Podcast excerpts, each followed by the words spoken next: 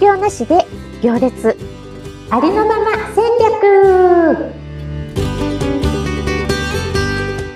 こんにちは。自走組織育成コンサルタントの星澄です。こんにちは。アシスタントの加藤純です。よろしくお願いします。よろしくお願いします。はい。星さん今週もあのご質問いただいてますので紹介させていただきます。はい、えー毎回聞いています。面白くて参考になります。ありがとうございます。ありがとうございます僕は人さえたくさん集まればビジネスがうまくいくと信じてイベントばかり頑張って主催してきました。うんしかし、なかなか思うようにビジネスにつながらず疲れてきています。イベントに来た人は楽しかったと喜んでくれて、それは嬉しいです。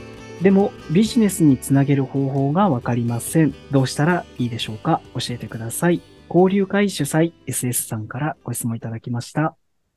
おー、SS さんご質問ありがとうございます。え、まずは、イベントを開催して人が集まって感謝もされている。もう、そのことは本当に素晴らしいと思います。それをまずはお伝えしたいなと思いました。はい。え、そして、SS さんがご自身で言ってるように、はい、そうなんですよ。あの、どんなにフロントエンドを頑張っても、バックエンドにお客さんが来てくれなくて疲弊している人ってたくさんいます。もうこんな相談ね、ほんとよく受けてます。で、うん、これ要因があると思うんですよね。えーいくつかあると思います。いくつかあると思うんだけど、主な要因がうん3つあるかなって思います。はい。1つ目は、バックエンドがしっかりあるの ?2 つ目は、そのバックエンドにつながる動線ってあるの？で、3つ目が、えー全体設計がなされているの？えこの3つです。はい。この3つまず1つずつね、あの、説明していこうかなと思います。お願いします。はい。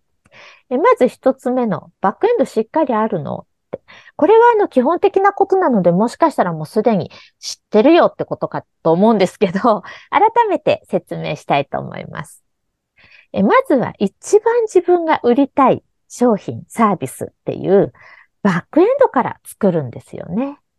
うん。で、そのバックエンド、その一番利益も出るし、一番売りたいサービス、それをそこに来ていただくために、まあいきなりお金が高いとか、どんなことかわからないみたいなことでハードルが高いから、そこに来てもらうために、スモールステップを作って参加したり購入しやすくしているのがフロントエンドっていうことなんですね。うん。だから、そもそもがバックエンドありきのフロントエンドなんです。うん。はい。でも割とバックエンドしっかり定まってなくて、フロントエンドばっかりやって疲弊してる人多いんですよね。はい。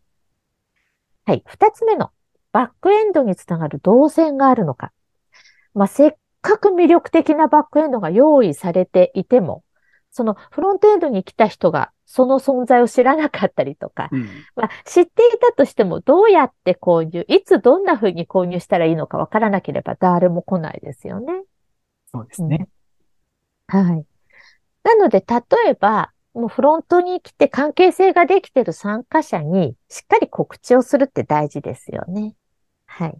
で、まあ告知するだけじゃなくて、まあタイミングとかもあって、まあキャンペーンで今ならお得にとか、今回これ参加してくださった方はこういうお得なコースがありますみたいな、これ例えばなんですが、しっかり動線作ってあげるっていうのも大切ですね。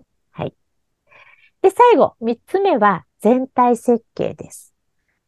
あの、ご自身のビジネスの全体設計作ってますかっていうことですね。地図作ってますかってことですよね。えーまずフロントエンドは利益が出ても出てなくても大赤字でも構わないんですよね。あの、うんフロントエンドに何人来て、そこから何人がバックに来て、そのバックに来た人が、であの、来ると、バックで利益がこのくらい出るから、トータルで利益が出るから、フロント自体は赤字でもいい、みたいな、そんな全体設計をね、しっかりしてますかってことですよね。で、これはやってるうちにその制約率とかがわかるので、精度が上がってきます。うん。最初は10人来たら3人は買うって、あの、想定してこれを設計したとしても、一人しか来なかったとか、うんやってるうちに5割になったとか、その辺がやって、やってみなきゃわかんないので、うんやってどんどん精度を上げていかれるといいかなと思います。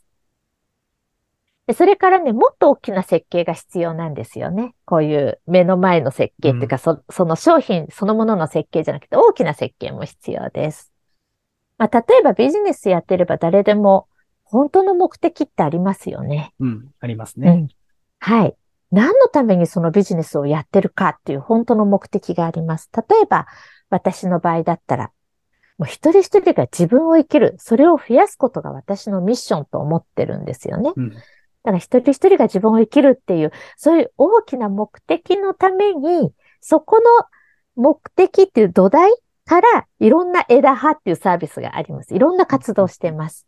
だから外から見たら、自走組織やったり出版やったりなんかいろんなことやってるな、元保育士だったし、全然関係ないじゃんって思われるかもしれないんですが、私はもう一人一人が自分を生きるっていうところからこう枝が伸びてるんですよね。そこがもうすごく35年それしかやってないって思えてます。うん。はい。で、あの、そういう大きな地図を描いていると、軸が一切ぶれずにう、んこう、回せるのですごく重要だなと思います。はい。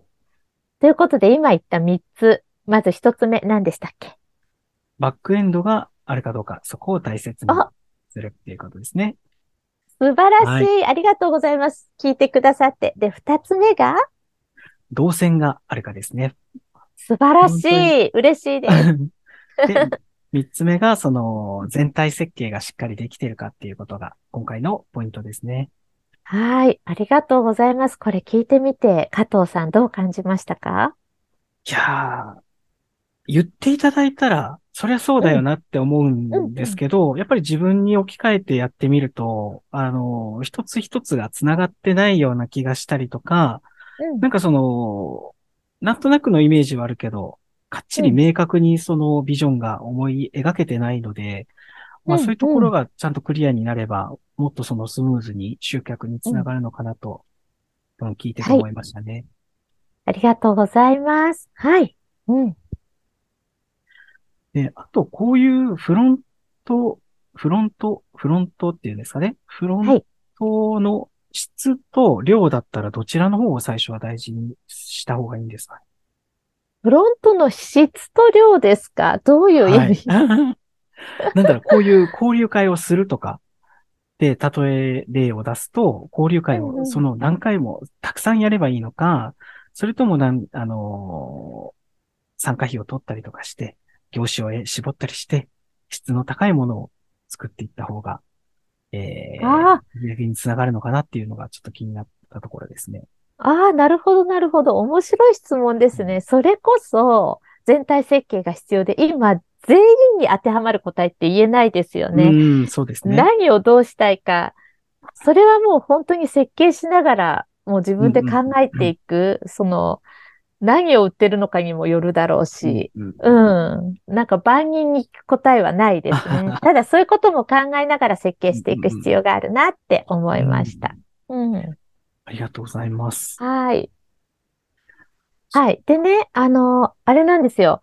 SS さん、あの、もうすでにたくさん主催して、イベント主催して、その度に集客もできていて、しかもあの、来てくれた人が楽しかったって喜んでくれてる。うんもうこれが本当に素晴らしくって、大抵の人は、そういうイベントやっても集客に苦しんでたりとか、で、お客さんが来ないことに苦しんでたりとか、来てくれてもなかなかこうリピートにつながらないとか。うんえ、だから SS さんはもうここまでできてるんだから、あとはバックエンドをしっかり作って動線作るだけでいいので、うんもう素晴らしいと思いました。本当に。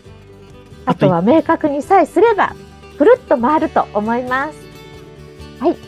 ぜひこの放送を聞いて、あの、自信を持ってやっていっていただければすごく嬉しいなと思います。はい。はい応援してます。してます。それでは今週もありがとうございました。ありがとうございました。